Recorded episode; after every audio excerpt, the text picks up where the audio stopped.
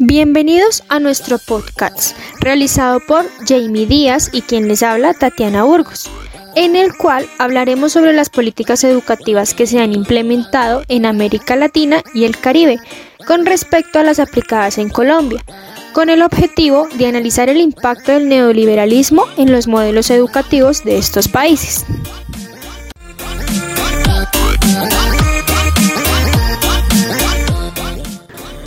Para dar inicio daremos respuesta a la siguiente pregunta. Determinen los aspectos en común que tienen las políticas públicas educativas de Colombia y las de otros países de América Latina y el Caribe.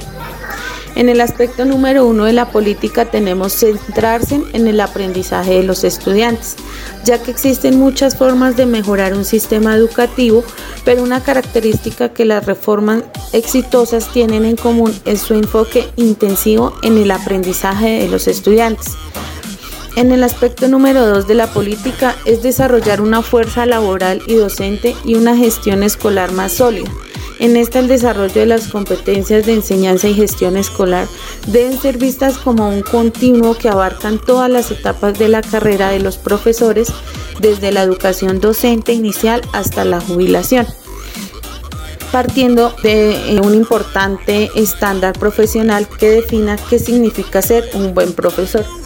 En el aspecto número 3 de la política es mejorar las escuelas para que los estudiantes tengan igualdad de oportunidades de aprendizaje. En ello quiere decir que es mejorar el acceso a la educación para los estudiantes menos favorecidos y mejorar la calidad de la educación que reciben, ya que será esencial para los esfuerzos nacionales que se concentren en cerrar las brechas en términos de matrículas y retención. El impacto que ha tenido el neuroliberalismo en los modelos educativos de los países más representativos de América Latina y el Caribe, ya que el neoliberalismo no es un simple modelo de desarrollo, sino una ideología que tiene como objetivo modificar los patrones de pensamiento, la manera de percibir los problemas y el afán por polarizar el mundo social entre los que están a favor del progreso o los que se oponen. Por lo tanto, en conjunto de ideas que se promueven en intereses específicos y satanizan todo lo que no comulgue con ellos. Es así como su poder no solo se manifiesta en la manipulación de las políticas públicas o los principios educativos, sino que aspiran a influir en el tejido cultural de las sociedades contemporáneas. Según el neoliberalismo, deberían asegurar la mejor calidad de enseñanza mediante la competencia con diversas instituciones docentes estatales y privadas.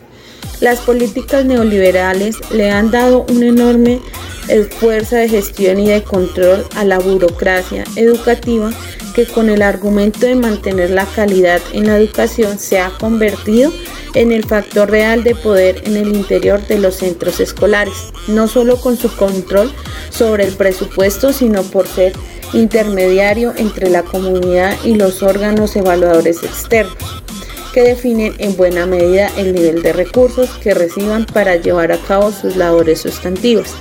El impacto en la educación es estructural, no coyuntural.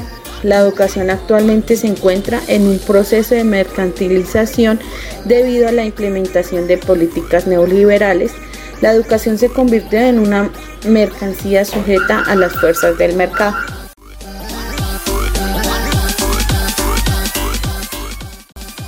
A continuación hablaremos sobre las diferencias que hay entre los modelos educativos de los países que no han acogido las políticas neoliberales y los que sí lo han hecho.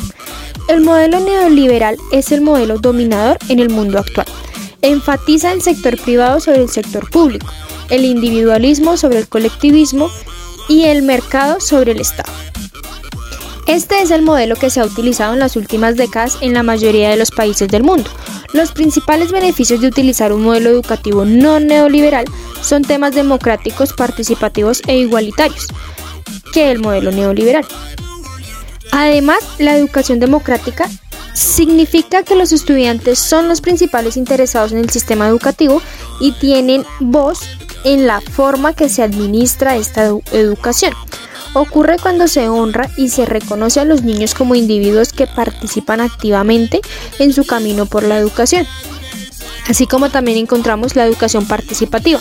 Significa que los estudiantes participan activamente en el proceso de toma de decisiones y tienen voz en el contenido de estudio. Y por último encontramos la educación igualitaria.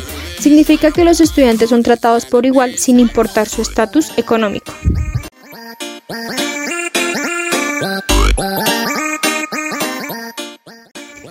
Seguiremos con las ventajas y desventajas del neoliberalismo en el momento de garantizar la calidad, la equidad y la igualdad de la educación.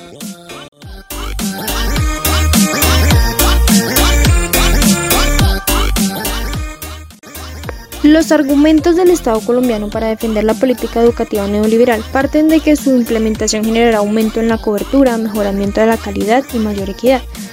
La masificación será el producto de nuevas concepciones técnicas sobre las variables estudiante-maestro, la retención estudiantil. Se logrará eliminando prácticamente la repitencia.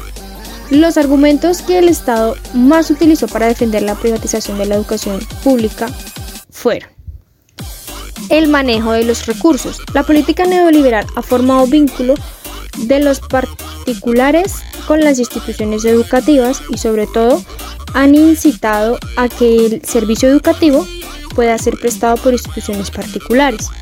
La decisión política del gobierno es precisa. Girados los recursos, no interesaría quién los administrara.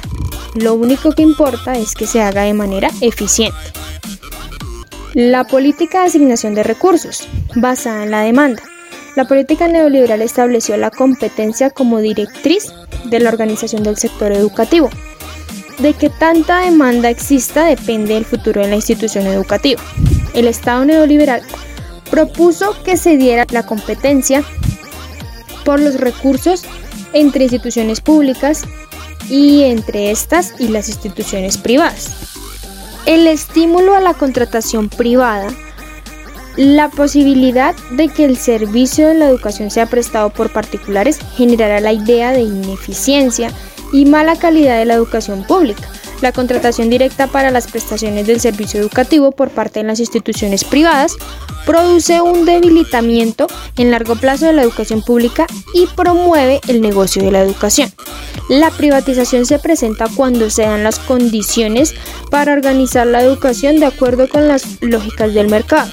La privatización radica en trasladar la función pública al sector privado. La privatización de la educación es un intento por debilitar la educación pública en Colombia.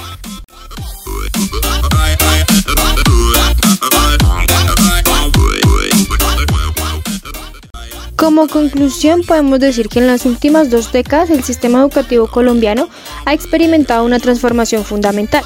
El acceso a la educación ha sido una prioridad, con políticas ambiciosas que buscan incrementar el número de estudiantes matriculados en todos los niveles y llevar todos los servicios educativos a todos los rincones del país.